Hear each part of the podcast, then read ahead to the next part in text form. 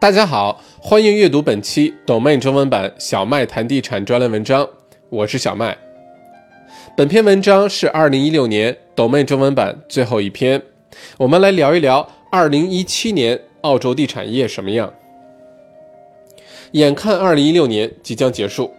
大家今年过得好吗？上周写完《二零一六年澳洲房产大事件回顾》这篇文章，我自己感受颇多。二零一六年发生了那么多的事，而二零一七年更是让人非常期待的一年。展望二零一七年，澳洲房地产市场就一定离不开中国。咱们先从一份报告说起。近日，中国胡润研究院与中信银行联合发布了《中国高净值人群出国需求与趋势白皮书》，分析了中国高净值人群对海外资产的需求和趋势。有些数据对我们来说很有意义。这里定义的高净值人群是资产在一千万人民币以上的个人。截止今年五月，中国大陆地区共有一百三十四万人资产超过一千万人民币，并且这个数字在稳定的上涨。根据报告的调查数据，这这些人平均拥有六千八百万人民币的资产，平均四十一岁，大多有海外投资或生活经历。中国高净值人群对海外的需求主要集中在以下五个方面：一、海外旅游；二、海外子女教育；三、海外金融投资；四、海外置业；五、移民。在这个人群当中，海外金融投资的需求明显上升，分散投资是大家普遍接受的主导思维，五成以上表示会继续增加海外金融配置。八成已经在海外投资的人会加强分散投资的策略，主要目的是达到财富的保值和增值。还有三成的人海外投资是为了考虑养老。投资和子女教育资助成为最主要的海外买房动力。这个高净值人群平均每人有二点三套海外房产，最受青睐的买房目的地国家依次分别是美国、澳洲、加拿大。英国和日本，超过六成以上的移民海外的高净值人群是为了子女教育。其次，移民的主要原因是环境污染、医疗和社会福利。值得一提的是，低龄化留学趋势明显，六成以上的父母选择高中或者高中以下就把孩子送出去留学。最受欢迎的前三位留学国家分别是美国、英国和澳洲。一个非常大的亮点是海外旅游，欧洲最受中国高净值人群的欢迎，澳洲是上升最快的市场之一。这个人群中，平均每人去过十个国家，每年海外旅游三次，平均每次十天，人均花费五万人民币。休闲度假是最重要的主题，也是高净值人群愿意多花钱、多花时间去做的事情。以上是胡润这篇白皮书的一个重点概括，这里有很多点都和澳洲息息相关。咱们先着重聊一下风险分散，因为这其实是澳洲最有竞争力也最吸引中国地产投资者的一点。风险组合已经是个广泛被接受的概念，因为在投资当中不是拼运气，不是赌博，不是看某一次的收益有多大。而是看风险控制的有多好，可以保持一个长期的收益。相比较来的汹涌、去的澎湃而言，涓涓细流才是好的投资习惯。为什么要投组合投资？目的只有一个：降低风险。举个例子，比如澳洲公司一个航空公司，当经济好、社会和平稳定的时候，旅游业就会兴旺。公司营业额就会上升。如果航空柴油的价格不高，那么利润率就不错，这家航空公司的业绩就会很好。那如果油价上涨了怎么办？航空公司的利润被压缩，风险就增大。所以航空公司有一个策略，就是用主要业务赚取的一部分利润去投资原油公司。这样，原油价格上升的时候，虽然航空业务的利润被降低，但原油公司的利润就可以抵掉一部分损失，最后达到一个平稳的回报率，没错，这个就是对冲。那么，澳洲为何是中国投资者最好的风险对冲选择呢？中国高净值人群和日益增长的富有中产阶级，在过去三十年中财富积累的过程中，有两个关键词，分别是机会和运气。机会表现在国家经济和政策改革中出现的各类其他国家甚至是其他时代所没有的机遇，让一部分人在短时间内迅速致富。这种机会将来还会不会再次出现？对很多人来说，可能也许不会了。运气表现为有的人是被动致富的，比如你如果住在北京或上海，家里的老房子被拆迁，一夜间没有做多大的努力和奋斗，就变成了高净值人群。类似的情况在过去几十年中的中国发生过很多次。于是，富起来的人们开始为将来做打算，明白机会和运气不是随时可以发生和可控的长久之计，属于小概率事件。靠这个致富和增长财富，其实是在赌博。所以，就需要回报相对不高，但是风险低、有优秀的历史记录和稳定的发展趋势的投资产品，来保障资产保值和增值。再从货币汇率看一下。善用汇率的变化是一个海外资产配置投资者必须了解的内容。从长线来看，人民币汇率下行的趋势很明显，只是幅度也许不会像大家想的那么可怕，不太会暴跌或者突然贬值。但如果你的资产是以人民币计价，那么如果你什么都不做，就会逆水行舟，不进则退。另一面，澳洲汇率现在非常稳定，是一个很合理的位置。但澳洲储备银行是希望可以继续走低一些的，但特朗普上台也许会改变这一点。如果特朗普在美国加大基础设施建设，那么钢铁、煤炭等大宗商品需求增加，澳洲这块的出口会增加，那么澳币汇率也会逆势增长。如果你用人民币借贷，并把资产从人民币计价转化为长线会增长的货币，那么你的资产在无形当中其实也在增长。澳洲的房地产作为投资产品，就恰恰满足这些条条件。中国投资者在进行海外资产配置的时候，追求的往往不是高风险高回报，也不是资本的高流动性，而是低风险但却长期稳定的回报，让资产不缩水。我们暂且可以抛开那些贷款限制、额外印花税等泡沫，品品澳洲这杯咖啡的本质还是非常香浓的。这里我们提到的澳洲房地产市场，并不仅仅是民宅，而是商业、工业、农业、旅游业等整个图景。对于想要到海外资产配置的中国投资者而言，就像走进了一家著名的海鲜自助餐厅一样，可以根据自己的口味和食量进行选择。我们来对2017年澳洲几大块房地产市场进行一个展望：工业用地。工业用地通常不是中国投资者在海外资产配置时的热点，但但却值得关注。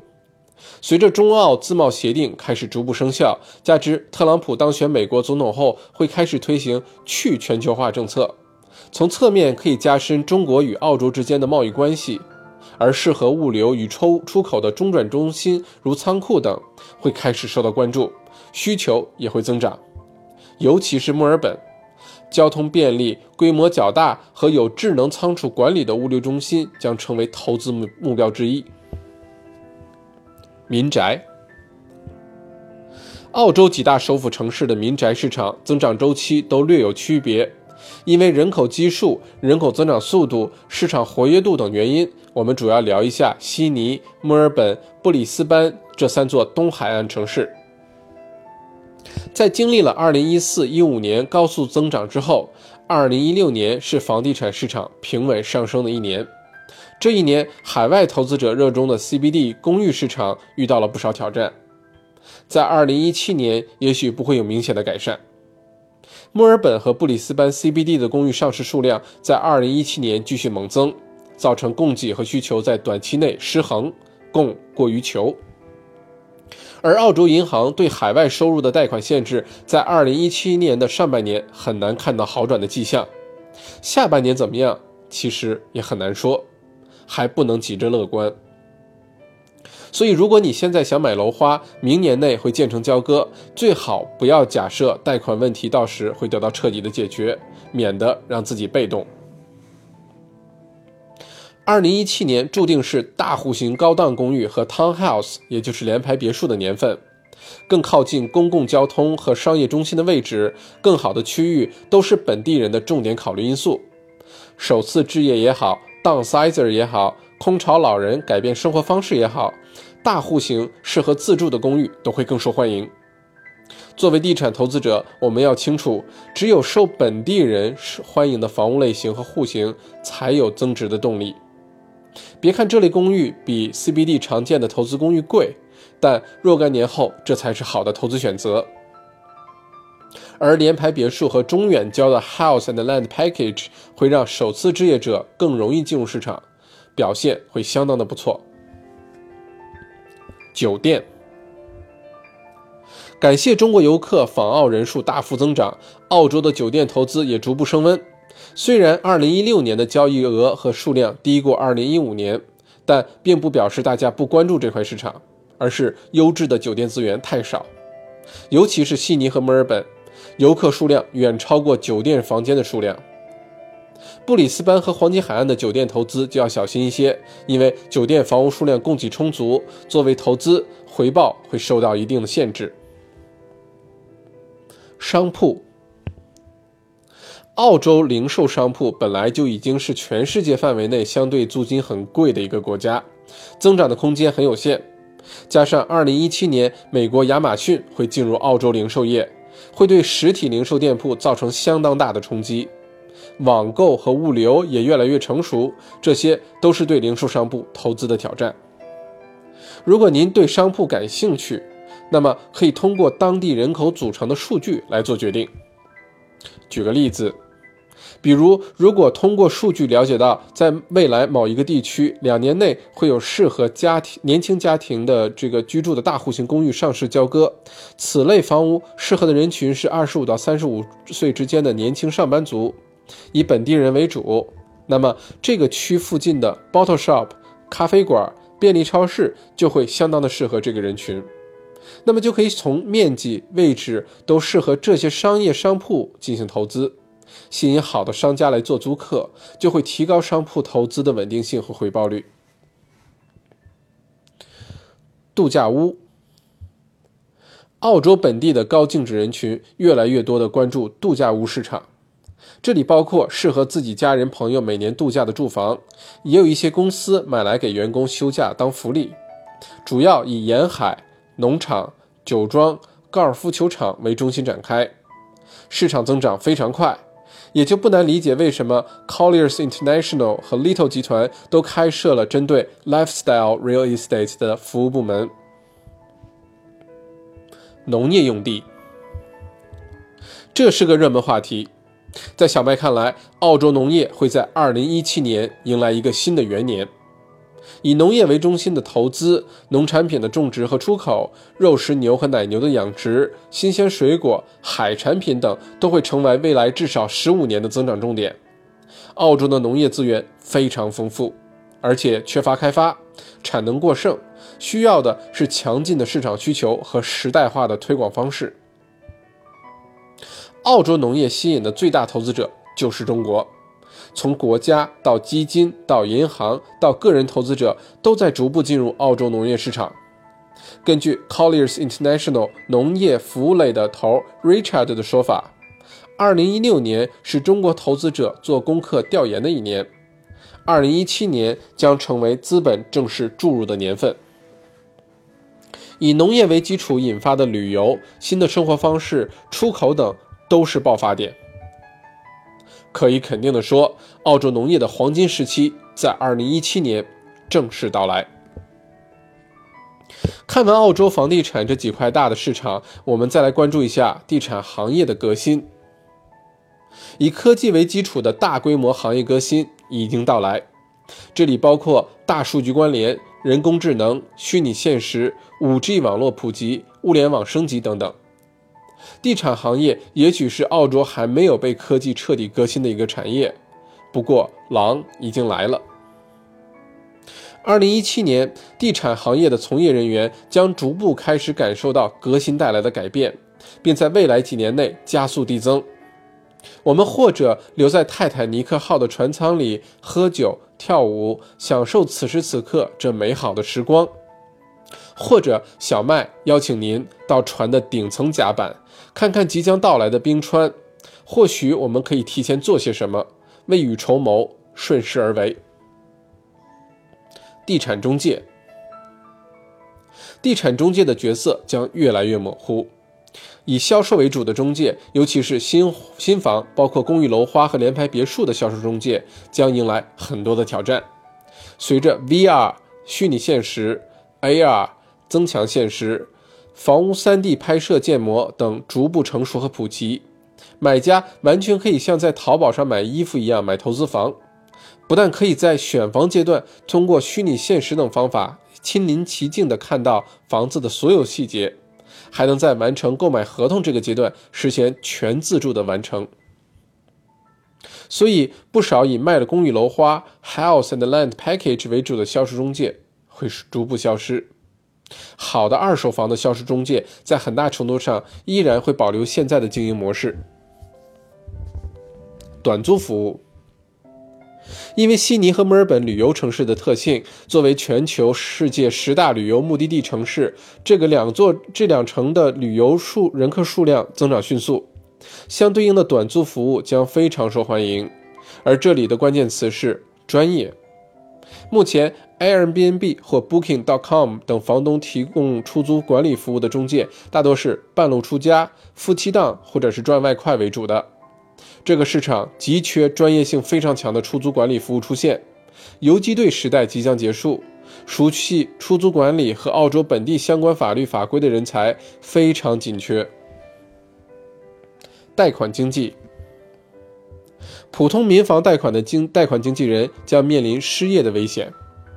试想一下，借助大数据的力量，贷款方式将从现在的自己准备材料提出申请，经过银行审核发放贷款，发展成为你的日常开销、收入收入水平、债务水平等都被大数据实时更新，每天你都自动获得一个可以贷款的额度，而这个额度会因为你近期银行账户的进出进行随时的调整。买房变成了将这个被大数据预先批好的额度，像银行转账一样转给开发商的账户就能完成交易，那还需要贷款经济吗？事实上，不用试想，澳洲四大银行之一，这里不方便提名字，已经在内部测试这项服务，用不了多久就会开始展开。